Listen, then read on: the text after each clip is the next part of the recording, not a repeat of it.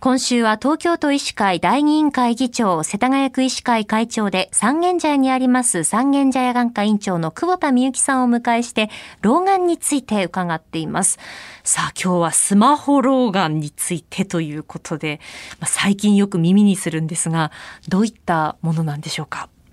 まあ20代、30代の方で近いところが見えにくいと訴える外来患者さんが増えております。はいまあ、こういう人たちを俗にスマホ老眼と呼びます。本来の老眼ではありません。本来の老眼っていうのは加齢で目の水晶体が硬化したりピントを調節する機能が低下したりして近くが見えにくくなる症状を言いますがスマホ老眼っていうものは、はい、まあ、スマホの長時間の使用によって目のピントを調節する筋の動きが、まあ、一時的に悪くなるものと考えられます。一時的に悪くなるということは、はい、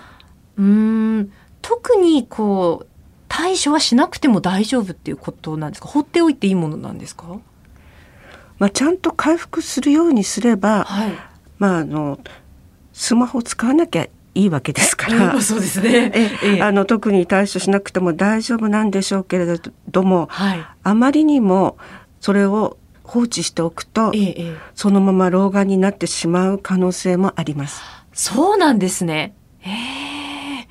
やっぱりこのスマホ老眼っていうのも最近増えてきたっていう感じですか？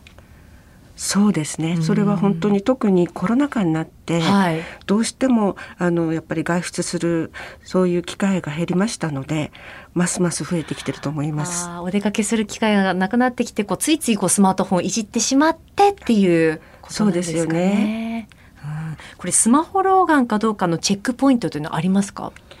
まああのスマホの小さい文字がよく見えないとか、はい、スマホを見た後画面から目を離すとピントが合わなくてぼやける。それから夕方になると物が見えにくくなる。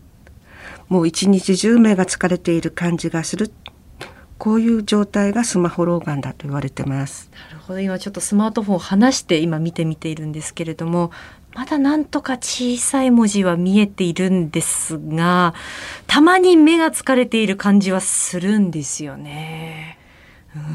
ちょっと人事じゃないなという気が。気をつけてください。そうですよね。あのそもそもの話になるんですけれどもスマートフォンをその長時間使うっていうことは目によくないんですよね。例えば1時間見たら10分休めるとか必ず小休止を入れれば全然問題ないと思います。その使い方の問題ということですね。そうだと思いますそのスマホによる老眼のような症状、スマホ老眼にならないために、まあ、今、小休止を挟むという話もありましたが、他にどういったこう対策、えー、注意するポイントというのはありますか？あまりスマホの画面を目に近づけないということですよね、はい、やはり30センチ以上は外していただきたいと思います。それと先ほど言った、まあ、あの休憩を入れるということ。それからあの結構多いんですけど皆さんスマホの使用中に、はいまばたきをなさらない方が多いそうするとドライアイにもなりますし、はい、やはりまばたきもしっかりするっていうことは大切だと思います。でよくあのドライアイの方たちにあのばたきしてみてくださいって言うとちゃんと